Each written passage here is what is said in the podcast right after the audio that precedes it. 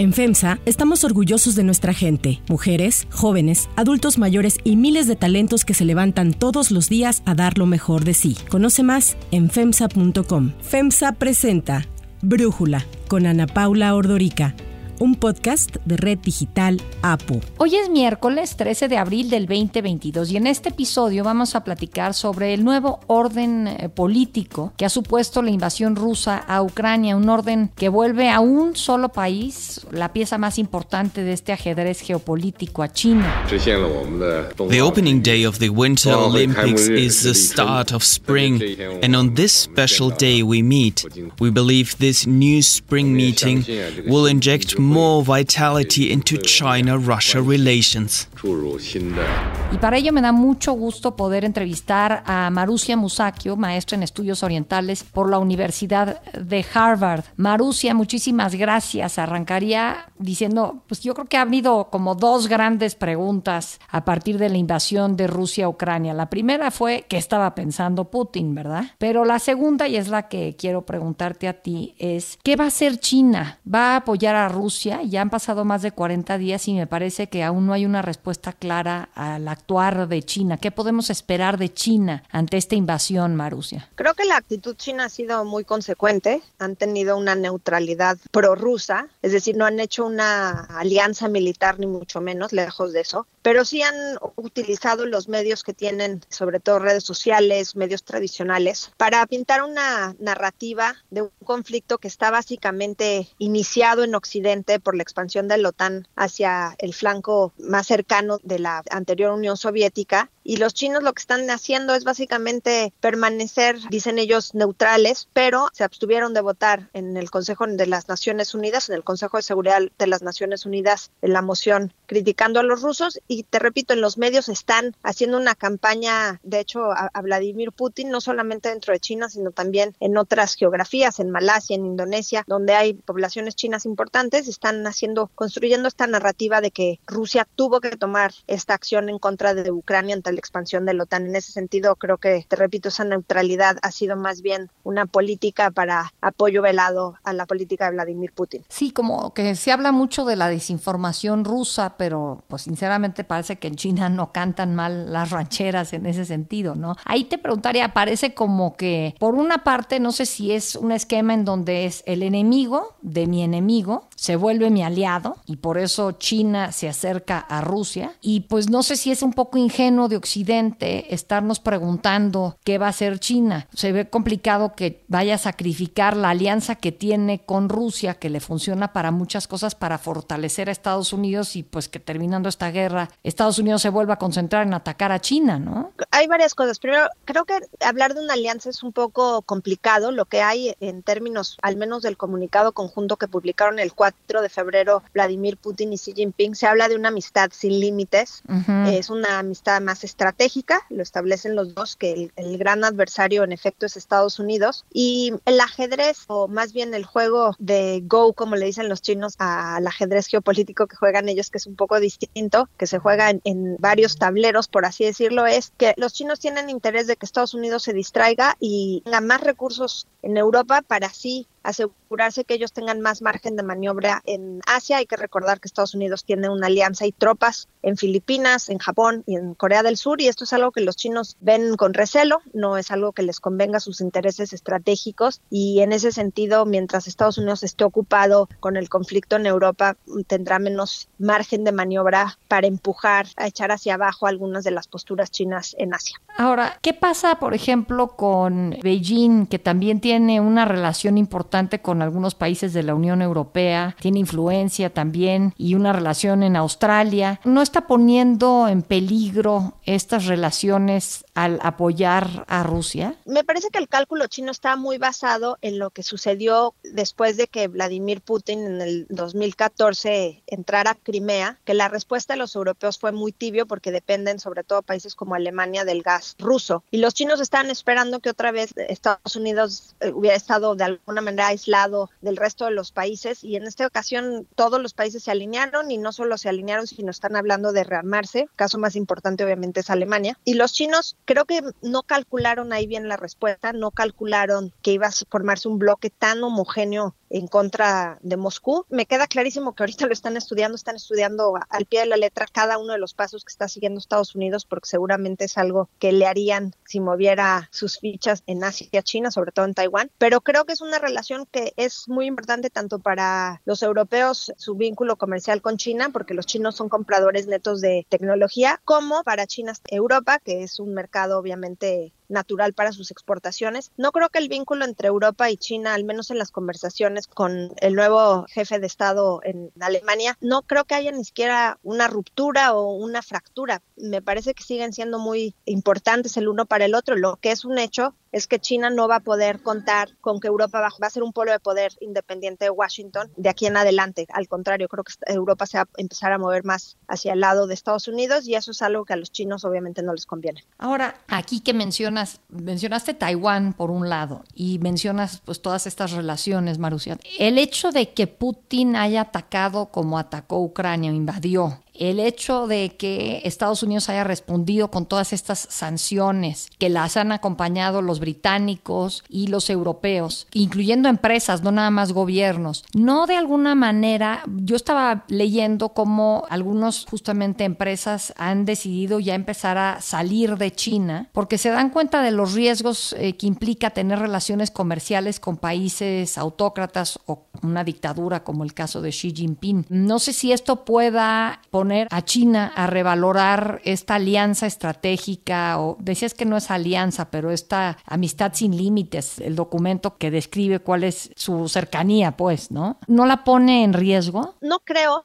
creo que Xi Jinping tiene consideraciones de seguridad siempre hasta arriba de su agenda. Hay que recordar que lo que el Partido Comunista busca más que nada es permanecer en el poder y en ese sentido la estrategia política internacional, interna, económica, comercial de Xi Jinping responde a sus intereses. No creo, porque además el mercado chino es enorme. Los chinos han estado en los últimos 20 años tratando de hacer un cambio en su modelo para no depender tanto de las exportaciones ni de la inversión extranjera. Obviamente es un trabajo que lleva mucho tiempo, pero cada vez creo que tienen más la creencia los chinos que tienen que tener la capacidad de ser autosuficientes. Es algo además que los chinos periódicamente lo hacen, ¿no? Se vuelcan hacia adentro y me parece que esta es otra oportunidad, pero sí creo que las cadenas de producción en todo el mundo están desde el COVID en un periodo de reajuste. Creo que esto es algo que le conviene a México, obviamente, y seguramente vamos a ver que muchas de las manufacturas de China tienen que salir por varios efectos. Uno de ellos es que la mano de obra en China ya no es lo que era, es ahora es muy cara. Y la segunda es porque el COVID ha replanteado cómo se producen las cosas y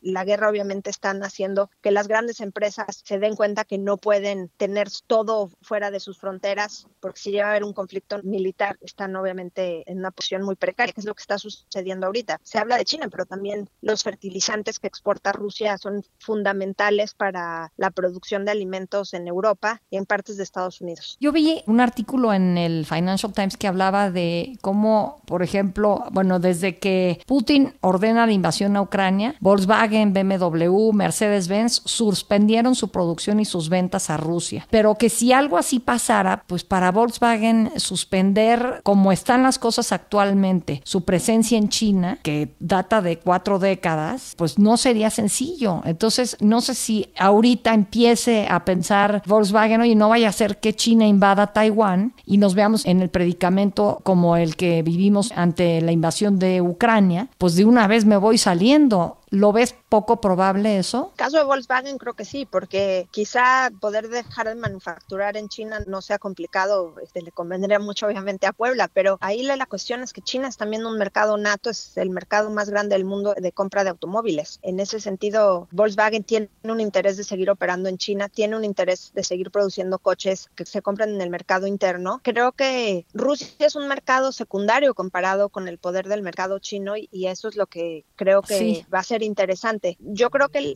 cuando uno piensa en un conflicto entre China y Estados Unidos, la metáfora más útil para explicarlo es la metáfora que ocupan los chinos de dos boxeadores que se abrazan y se golpean al mismo tiempo. Es decir, va a tener que haber competencia y cooperación al mismo tiempo porque las economías de Estados Unidos y China están completamente basadas de alguna manera y las de Europa y China también. Aquí te quería preguntar, ¿qué significaría para China una derrota de Rusia en esta guerra? Creo que a China lo que más le conviene conviene es que Rusia no creo que pueda invadir Ucrania ni, ni, mantener el poder sobre Ucrania, pero lo que le conviene más a China es que Rusia se mantenga fuerte, que mantenga una postura de conflicto, de tensión constante en Europa, porque eso quiere decir que uno de los focos de atención de la OTAN va a ser la relación con Rusia, uno de los focos de atención de Washington va a ser la relación con Rusia y van a tener que de alguna manera poner más recursos en esa región. A China no le conviene una Rusia muy fuerte tampoco, pero está lejos de eso actualmente porque hay que recordar que la relación entre China y Rusia ha sido muy complicada históricamente. A finales de la década de los 60 había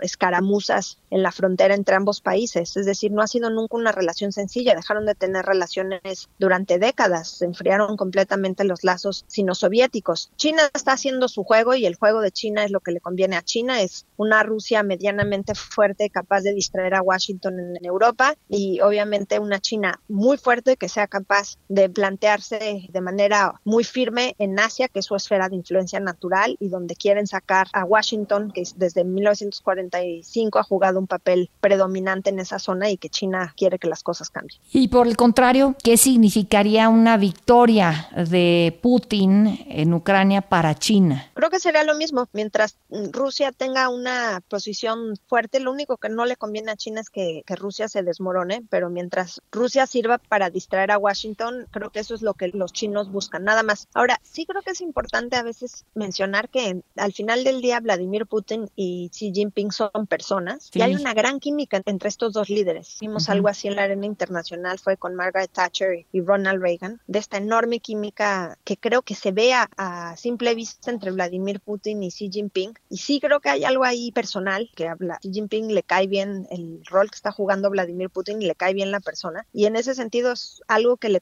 acercan a estas dos naciones, pero obviamente las cosas cambian y, son, al menos Vladimir Putin parece que siempre es un poco mercurial. Justo quería ir a esa parte porque pues los dos encabezan regímenes que giran alrededor de la persona, sobre todo el caso de Rusia, alrededor de Putin. Si Rusia termina derrotada y Putin no es el mismo hombre fuerte que está actualmente y que toma la decisión como tomó de invadir Ucrania, pues no sé qué pasa con esta cercanía entre Rusia y China cuando Xi tiene que entenderse con alguien más o con un Putin más débil. No sé si te hace sentido eso, Marusia. Me parece que sería un escenario que los chinos no les gustaría tanto, al menos a Xi Jinping. Creo que en este momento a Xi Jinping le conviene un Vladimir Putin lleno de bravado. Si se llegara a transformar el escenario en Rusia, si el conflicto hace que la fuerza de Vladimir Putin disminuya al punto que tienen que elegir un nuevo líder, creo que lo más peligroso para Beijing sería